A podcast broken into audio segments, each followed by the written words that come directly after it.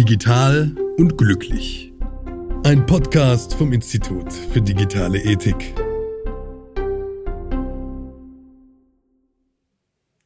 Hallo und herzlich willkommen zu Digital und glücklich. Mein Name ist Alexander Jakob, ich studiere Medienwirtschaft an der Hochschule der Medien in Stuttgart und bin Mitarbeiter am Institut für digitale Ethik. In dieser Podcast-Reihe möchte ich herausfinden, wo Tugenden in unserem digitalisierten Alltag eine Rolle spielen, wo sie uns vielleicht Orientierung geben können und wo sie ganz im Sinne des griechischen Philosophen Aristoteles uns zu einem besseren und vielleicht auch glücklicheren Leben führen können. Und wenn wir uns ein bisschen anstrengen, dann gilt das Ganze nicht nur für uns selbst, sondern auch für unsere Mitmenschen. Und das ist doch eine tolle Sache, oder? Die erste Tugend der digitalen Ethik, die wir genauer unter die Lupe nehmen, ist die Tugend Mut. Als Student weiß ich natürlich, was Mut bedeutet, denn nicht nur der Gang zur Prüfung, nachdem aus den geplanten vier Wochen Vorbereitungszeit zwei Tage wurden, erfordert verdammt viel Mut, sondern auch der wirklich ungewollte, aber doch notwendige Blick ins Online-Bankkonto. Mich gruseln die roten Zahlen nur, wenn ich dran denke. Aber lasst uns jetzt auf die wirklich wichtigen Bereiche der Digitalisierung schauen, in denen unser Mut tatsächlich gefordert ist. Ich bin sehr gespannt, welche Settings unsere Gäste heute mitgebracht haben. Heute ist unter anderem mit dabei Professor Dr. Oliver Zöllner. Er ist Professor für Mediensoziologie an der Hochschule der Medien hier in Stuttgart und einer der Leiter des Instituts für digitale Ethik. Hallo, Herr Zöllner. Hallo, schönen guten Tag. Herr Zöllner, bevor ich Ihre beiden Gesprächspartnerinnen vorstelle, eine kurze Einstiegsfrage. Was ist denn aus Ihrer Sicht der größte Vorteil der Digitalisierung? Diese Frage klingt leicht, aber sie ist wirklich schwer zu beantworten. Ich habe mir mal zwei Stichpunkte aufgeschrieben. Das eine ist sicher die Bequemlichkeit. Also ich finde, Digitalisierung hat viele Prozesse im Alltag, im Leben sehr bequem gemacht, die vorher anstrengender waren. Kann man drüber streiten. Und Digitalisierung oder das Digitale funktioniert meistens. Wenn es funktioniert, funktioniert es eigentlich ganz gut. So, mal gucken, wie das unsere nächste Gesprächsteilnehmerin sieht.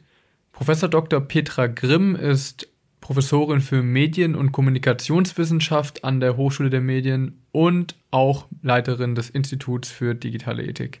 Hallo, Frau Grimm. Hallo, ich grüße in die Runde. Frau Grimm, auch an Sie die Frage, was ist denn Ihrer Meinung nach der größte Vorteil der Digitalisierung? Ja, also ich finde, der größte Vorteil ist äh, die Ermöglichung von Kommunikation. Also jetzt gerade in Corona-Zeiten, wir könnten ja gar nicht miteinander arbeiten. Äh, der ganze Lehrbetrieb würde nicht aufrechterhalten werden können. Es ist klasse, mit Menschen auch in äh, Verbindung zu treten, wie mit meiner Freundin in den USA.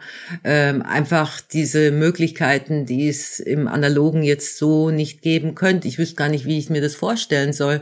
Wir müssten eigentlich aufhören und könnten eigentlich den Betrieb wahrscheinlich einstellen, weil wir könnten jetzt nicht nur in schriftlicher Form kommunizieren. Also das wäre jedenfalls eine Einschränkung. Und ein zweiter Punkt, den ich auch immer schon sehr schätze an der Digitalisierung, ähm, was jetzt äh, Oliver Zöllner gesagt hat in Sachen Bequemlichkeit, ähm, es ist natürlich auch viel leichter, heute überhaupt an Wissen zu kommen. Also auch, ich würde jetzt schon sagen, nicht nur simples Wissen, wo man sich vielleicht auch streiten kann, ob man das überhaupt braucht, sondern wir haben ja auch im Zuge von Open Access, also eine ganze Reihe an guten äh, Texten und Büchern und Zeitschriften, an die man heute viel leichter rankommt. Wenn ich an meine Jugend oder an mein Studium denke, da musste ich erstmal in die Staatsbibliothek, musste ich vorher erstmal ein Karteikärtchen ausfüllen, dann musste ich äh, wieder hingehen, um das Buch abzuholen, weil man musste ja warten, bis es dann überhaupt kommt, einige Tage. Dann musste ich es wieder hinbringen. Also diese Form der Vereinfachung, Simplifizierung des Alltags ist, glaube ich, schon ein Gewinn für alle. Mhm. Ja, da fragen wir doch auch gleich mal unsere Digital Native, was sie denn dazu sagt, weil wir haben noch eine Studierende mit dabei. Ira Schulte war mit dabei im Forschungsprojekt für die Tugenden der digitalen Ethik, studiert an der HDM Medienwirtschaft und wird auch heute mit uns über die Tugend Mut diskutieren. Hallo Ira. Hallo. Also Ira, ähm, an dich die gleiche Frage. Wo erleichtert denn die Digitalisierung dein Leben besonders? Also ich kann mich da ganz klar Frau Grimm anschließen. Mein aktuelles Beispiel ist, dass ich im Ausland mich befinde, im Auslandssemester und ähm, dank der Digitalisierung einfach an diesem Gespräch teilnehmen kann. Also es ist einfach eine Flexibilität, äh, die die Digitalisierung ermöglicht und ich auch einfach nicht an einen Ort gebunden bin, sondern ganz frei äh, hier teilnehmen kann. Und vermutlich wäre das anders, wenn wir die Situation nicht so hätten und die Digitalisierung nicht schon so stark in unseren Alltag mittlerweile integriert wäre. So, heute soll es ja um die Tugend Mut gehen und ich habe das Gefühl, wenn wir über Mut sprechen, dann befinden wir uns gerade in einer genau solchen Situation. Nämlich auch durch die Pandemie waren wir gezwungen, sozusagen, auf völlig neue Tools zuzugreifen und eine für uns eigentlich nicht gewohnte Art und Weise der Kommunikation durchzuführen. Ja, ich, wir sprechen hier gerade über eine App, über ein Videokonferenztool und das hat uns mit einer, vor eine völlig neue Situation gebracht. Und man könnte sagen, das erfordert doch eigentlich auch Mut. Also eine Art Mut der Offenheit. Offenheit für neue Technologien, Mut zur Komplexität, weil viele Dinge sind ja in unserer, in der Digitalisierung sind jetzt nicht so einfach auf Anhieb zu verstehen. Es wird alles eigentlich, so ist meine Wahrnehmung, komplizierter. Würden Sie da mitgehen? Würden Sie auch sagen, das ist ein Beispiel für Mut? Das ist schon ein Anteil von Mut. Es ist natürlich auch unter Druck entstanden. Ähm, ich würde das Thema Mut eigentlich schwerpunktmäßig ganz woanders sehen. Aus meiner Sicht heraus muss man doch unheimlich mutig heutzutage sein, wenn man für seine Meinung im Netz einstehen will. Also ich kann mich äh, erinnern, vor einigen Jahren ähm, hatten wir ja mal das Thema Frauenquote. Ich weiß jetzt gar nicht mehr in Wirtschaftsunternehmen oder in verschiedenen Punkten. Und da hatte ich ein Gespräch mit einer äh, Studentin und die sagte zu mir, nach dem Seminar. Also eigentlich ist sie ja auch für die Frauenquote, aber das würde sie niemals bei Facebook, damals war Facebook noch das äh, populärere ähm, Medium, niemals posten, weil sie hätte schon Angst, dass es doch vielleicht ein bisschen nicht zum Shitstorm, aber doch zu ablehnenden Äußerungen kommt. Und ich glaube, da ist vor allen Dingen heute Mut gefragt. Das hat für mich aber auch etwas mit der Befähigung zu tun, widerstandsfähig zu sein. Also tatsächlich auch für etwas einzustehen, auch wenn man dann keine Anerkennung oder Bestätigung des Selbst bekommt. Und das ist ausgesprochen mutig, wenn man das heutzutage wirklich wagt. Denn wenn das immer so funktioniert, dass also immer diejenigen sich nicht äußern, die damit rechnen müssen, dass sie eigentlich nicht akzeptiert werden, dann haben wir eigentlich sowas wie eine Schweigespirale. Und dann kommen immer nur die Meinungen nach oben und werden plötzlich prominent dargestellt, die vielleicht überhaupt nicht repräsentativ sind. Also ich bin äh, der Meinung, in dem Punkt der Ehrlichkeit ist Mut heutzutage sehr gefragt. Genauso unter dem Aspekt der Darstellung. Kann ich mich denn wirklich im Netz authentisch darstellen? Muss ich da nicht riskieren, auch wieder Ablehnung oder Gelächter oder sonst was zu bekommen? Möglicherweise dann auch, ich sag's mal, eine Form von Mobbing ausgesetzt zu sein. Das ist ja gerade für Jüngere ein viel größeres Problem. Und wir wissen das eben auch aus der Forschung heraus, dass es nicht einfach ist, wenn man jetzt auch mitbekommt, dass über jemand anderen gelästert wird, ja, in der Schule oder so, dass man dann nicht sich zurücklehnt und sagt, na, hat mich eigentlich nichts anzugehen oder ja, ich krieg's mit, aber ich finde den eigentlich auch nicht so toll, den Typen. Aber dann hier zu sagen, nö, Leute, das ist nicht okay, jemanden so fertig zu machen, das erfordert verdammt viel Mut. Ja, bevor wir schon wieder zum, zum nächsten Thema springen, äh, würde ich da gerne ein bisschen widersprechen. Also ich sehe auf jeden Fall den Punkt, dass man sich eine, also dass man sich aussetzt, äh, wenn man seine Meinung kundtut im Netz und dass man ähm, vielleicht negative Kommentare dafür bekommt und dass da auf jeden Fall eine Gefahr ist. Aber auf der anderen Seite sehe ich auch ganz viel, dass Leute eben überhaupt gar keinen Mut brauchen, weil sie eben in, unter einem Deckmantel auch ihre Meinung kundtun können im Netz und dass es eigentlich sehr leicht ist, irgendwo äh, seine Meinung zu schreiben in ein Forum unter, unter einem ganz anderen Namen, weil es einfach nicht zurückzuführen ist auf eine bestimmte Person. Und was ich eher im Netz erfahre, ist tatsächlich eben genau das andere, dass Leute noch mehr ihre Meinung kundtun und dass man eben auch leichter auf Leute trifft, die dieselbe Meinung haben und man dann eben Zustimmung dafür bekommt. Und das äh, finde ich auch wichtig, das irgendwo zu sehen. Ich gebe Ihnen durchaus recht, ähm, aber das hat ja für mich auch nichts mit Mut zu tun, wenn ich das äußere, äh, wo ich weiß, äh, im Großen und Ganzen, da habe ich keine Sanktion zu erwarten, da wäre ich sowieso nur bestätigt. Mut ist, glaube ich, gerade da, wenn ich couragiert bin, wenn ich digitale Courage zeige. Und äh, unter diesen Aspekten würde ich es jetzt auch äh, nur verstehen. Vielleicht kann ich da kurz ähm, einhaken, weil ich genau in der Richtung was überlegt habe. Vielleicht kennen Sie und kenn, kennst du Ira, dass ähm, der große Komplex Body Positivity. Ja, also quasi weg von diesem Schönheitsideal, weg von dem, was Instagram oder Facebook oder andere soziale Medien uns auch predigen, dass alles perfekt sein muss. Und ich finde irgendwie, da ist eine Mischung aus eigentlich genau den beiden Dingen, die sie und du, die ihr beide gesagt habt, weil am Anfang erfordert es total viel Mut, rauszukommen und sich zu seinem Körper zu stehen. Es gibt auch das Beispiel Behind the Scars, das ist dieses Fotoprojekt, wo Leute ihre Narben präsentieren und wo man ja quasi sagt, so jede Narbe erzählt eine Geschichte, man steht zu den Narben, das ist ein Teil von mir, das ist nichts, wofür ich mich schämen muss.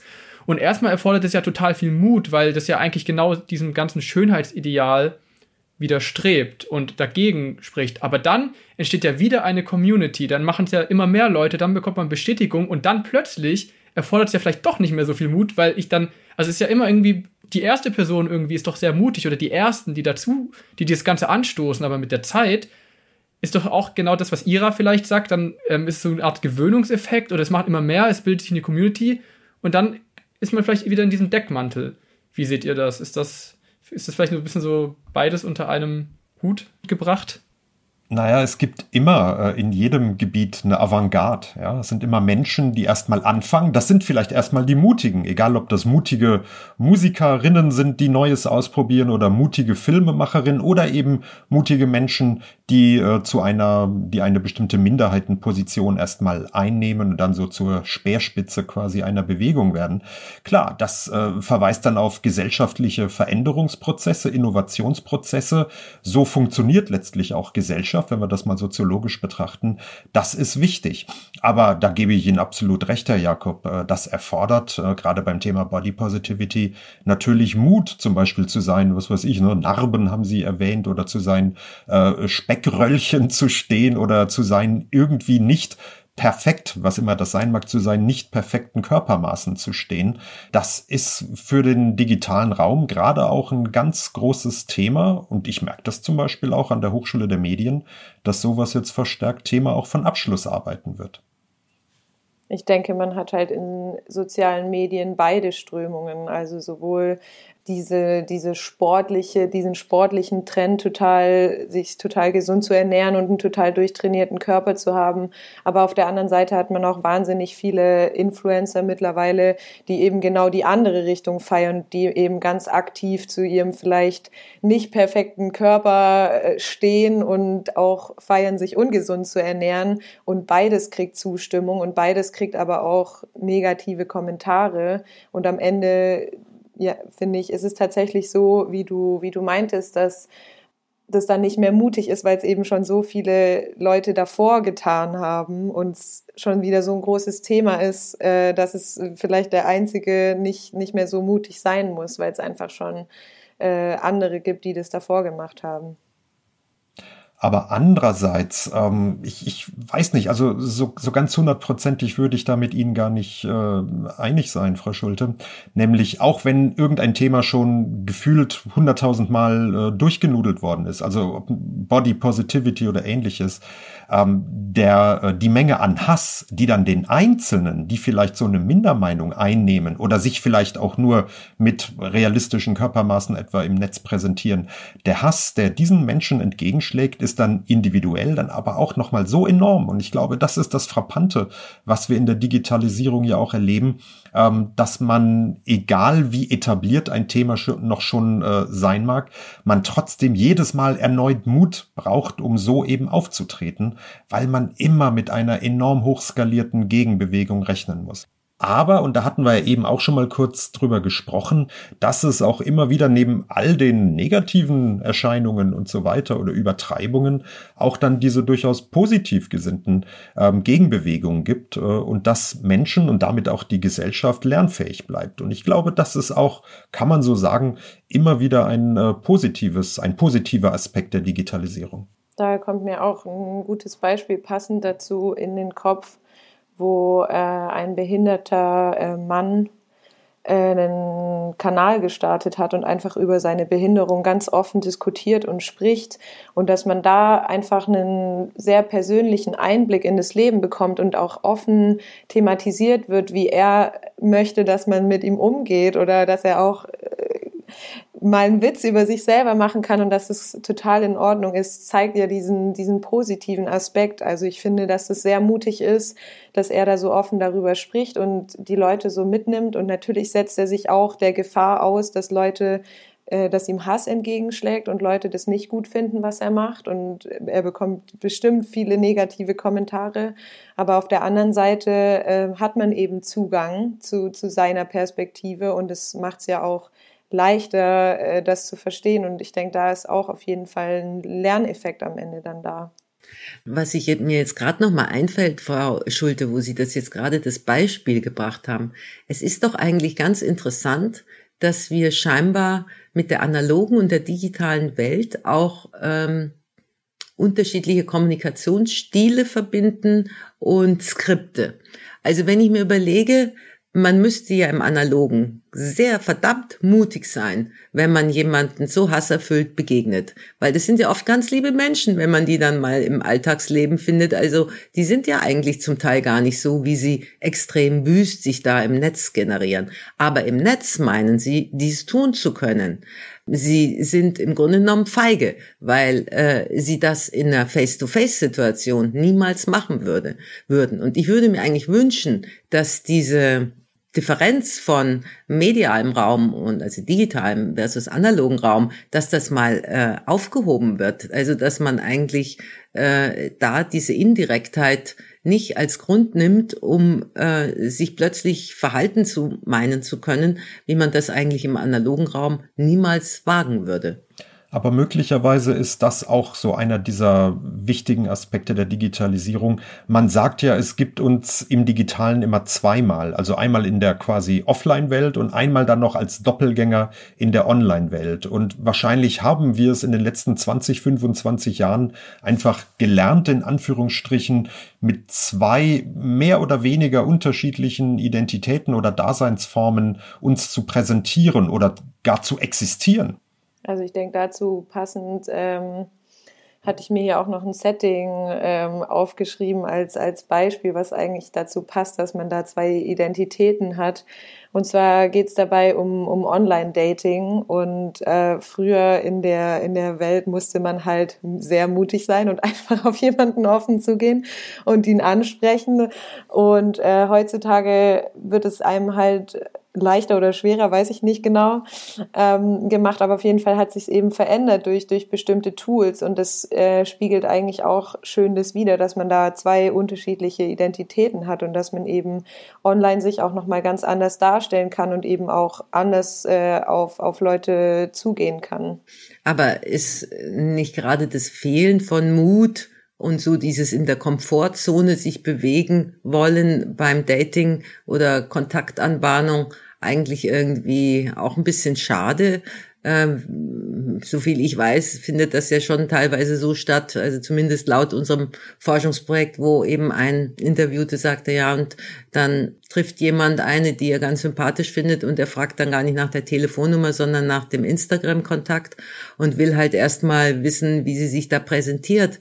Also da habe ich dann schon ein bisschen gestaunt, es ist eigentlich mutig, auf Menschen zuzugehen, ohne sie gleich vorher in einem Karton äh, oder in so eine Kategorie reingesetzt zu haben oder irgendwelche äh, schönen Bilder von denen gesehen zu haben oder sonstige Infos zu haben. Weil ich denke, dass man im Grunde genommen sich ja so einengt in diesem ganzen Dating-Bereich, dass man von vornherein ja immer meint, schon den optimalen Partner oder Partnerin zu kennen und zu wissen, wer derjenige sein müsste, was der nicht alles wieder erfüllen muss. Also wie wenn ich ein Auto kaufe, äh, die Bremsen so oder die Farbe so oder was weiß ich nicht. Das heißt, ich schließe mich ja dem Erfahrungsraum völlig aus, Menschen kennenzulernen, potenzielle Beziehungspartner kennenzulernen, die vielleicht auf Anhieb überhaupt nicht in diese Kategorie der Attraktiven stellen würde, aber bei näherem Hinblicken feststelle, dass dieser Mensch vielleicht genau der Richtige für mich ist und wertvoll. Und ich glaube, das ist die große Herausforderung, mutig zu sein, sich wirklich auch mehr im Analogen wieder zu begegnen.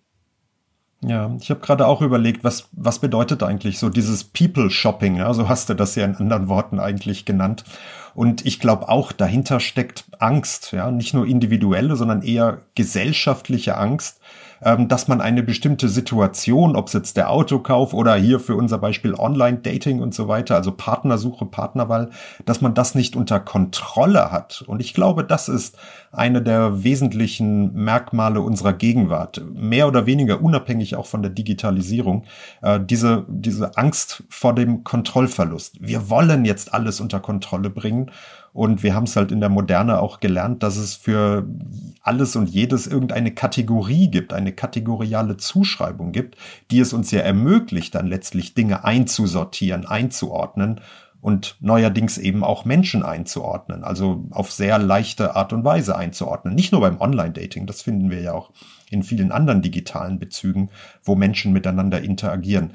Ich, ich glaube, das ist tatsächlich auch ein großer Ansatzpunkt für Mut, dass man sich mal überlegen muss, ja, woher kommt eigentlich diese Angst vor dem scheinbaren Kontrollverlust? Was bedeutet das dann auch für mein Leben? Und wie kann ich vor diesem Hintergrund vielleicht auch ganz bewusst mein Leben gestalten und führen? Also was mir jetzt noch dazu einfällt, wo wir über ähm, analog versus digital sprechen, ist, dass man nicht vergessen darf, dass neuere Generationen ja noch viel stärker im digitalen Raum groß werden als wir. Also ich glaube, wir haben einen sehr oder sie noch mehr als ich, aber wir haben nach wie vor noch ein sehr gutes Verständnis davon, was es bedeutet, analog groß zu werden. Also ich bin zum Beispiel größtenteils ohne Smartphone groß geworden und ähm, habe auch nicht viel Fernseher geschaut oder sonst irgendwie teilgenommen an irgendwelchen sozialen Medien und sonstigem. Dann nehme ich meinen Digital Native von ja, vorhin zurück. Oh yeah. äh, und ähm, was ich so spannend zu sehen, äh, also ich finde es spannend zu sehen, dass die Generationen, die dann nach uns kommen, dass die halt ein ganz anderes Verständnis dafür haben und dass wir uns vielleicht wünschen, uns vielleicht ganz bewusst und aktiv auch mutig im analogen Raum zu begegnen. Aber ich könnte mir vorstellen, dass bestimmte äh, Generationen gar kein Gefühl mehr dafür haben und da ganz anders groß werden und ein ganz anderes Verständnis von dieser, von dieser analogen Welt haben. Ich weiß nicht, wie, wie, wie Sie das sehen. Also ich vertrete die These, dass wir in Zukunft auch vor dem Hintergrund der Corona-Pandemie-Erfahrungen wieder mehr das Analoge schätzen werden. Ähm, und vielleicht genau die, genau die Generation, die, äh, sagen wir mal so, ein viel an Digitalisierung schon mitbekommen hat, vielleicht genau in dieser Generation wird dieser Wunsch noch stärker, denn ähm, was wir ja mitbekommen hatten, war ja erstmal dieser ganze im Entstehungsprozess, diese Faszination, die davon auch ausging, auch die, ich sag's mal schon, Euphorie, die damit verbunden war, die Freiheit und mehr Möglichkeiten, mehr Demokratie und was hatten wir nicht alles im Kopf. Und ähm, so dann die Ernüchterung und hm, alles nicht, dann fast der kulturkritische Blick wieder drauf. Aber ich glaube, dass in Zukunft jetzt auch gerade in der Corona-Pandemie, wo man sich ja nicht sehen kann, dass man wieder sehr viel mehr wertschätzen wird, wenn man dann mit Menschen wirklich zusammen ist. Also was haben wir uns davor doch aufgeregt? Wir waren mit jemandem im Café oder irgendwo, kaum blinkte das äh, Smartphone, dann war plötzlich das viel wichtiger als die Person, mit der man im Café einander gegenüber saß. Ähm, man musste ja schon quasi bestimmte ja, Knicke äh, ähm, Richtlinien versuchen anzuwenden, zu sagen, jetzt äh, steck das mal weg oder so und widme dich nur mir, äh, weil es einfach unhöflich auch ist. Aber ich glaube, diese vielleicht wird sich das wieder ändern, dass wir uns viel mehr wieder dessen bewusst sind, wie wertvoll es ist, äh, wenn wir uns von Angesicht zu Angesicht begegnen können. Also ich glaube, das, was Frau Schulte erzählt hat, ist eigentlich ganz typisch und das ist auch jetzt anekdotisch gesprochen immer das, was ich eigentlich aus Gesprächen von Menschen mitbekomme. eigentlich sagt jeder und jede, ähm, das, was wirklich zählt, das sind, äh, ist meine Familie und oder meine Freunde und Freundinnen. Also wirklich die Menschen, denen ich in Fleisch und Blut sozusagen gegenüberstehe und mich mit denen auseinandersetze. Alles andere ist auch bei wirklich sehr euphorischen Social Media Nutzerinnen und so weiter eigentlich mehr so ein bisschen Dekor, so ein bisschen drumherum. Und äh, Petra, ich bin da auch bei dir. Wir waren da sehr euphorisch und äh, unser Fokus ist natürlich immer so auf das Digitale. Aber das, was, glaube ich, für die meisten Menschen wirklich zählt, und das kommt ja auch in Studien immer wieder raus, ist so der persönliche Kontakt. Und das lässt mich dann auch hoffen, weil das dann auch wirklich die Ausbildung von Tugenden erleichtert oder ermöglicht, von denen wir hier reden. Und dazu gehört eben auch Tapferkeit, Mut und so weiter äh, hinzu. Und äh, trotzdem natürlich das Ausprobieren neuer Dinge. Was ich aus dem Gespräch heute mitnehme, ist vor allem, dass die Tugend Mut super aktuell ist. Also ich glaube, jedes Beispiel, das wir heute gebracht haben, ist eigentlich aktueller denn je jetzt auch zu Pandemiezeiten. Es war wirklich ein sehr, sehr spannendes Gespräch. Es waren wirklich viele, viele gute Beispiele dabei und deswegen ein großes Danke an die Runde und wir hören uns beim nächsten Mal. Bleiben Sie mutig. Tschüss. Ciao. Ciao, ciao. Das war Digital und Glücklich für heute. Vielen Dank fürs Zuhören. Wir hoffen natürlich, ihr könnt aus dieser Folge etwas mitnehmen und das Ganze hat ein wenig zum Nachdenken angeregt. Und nächstes Mal geht es dann weiter mit der Tugend Gerechtigkeit. Bis dahin alles Gute und ciao.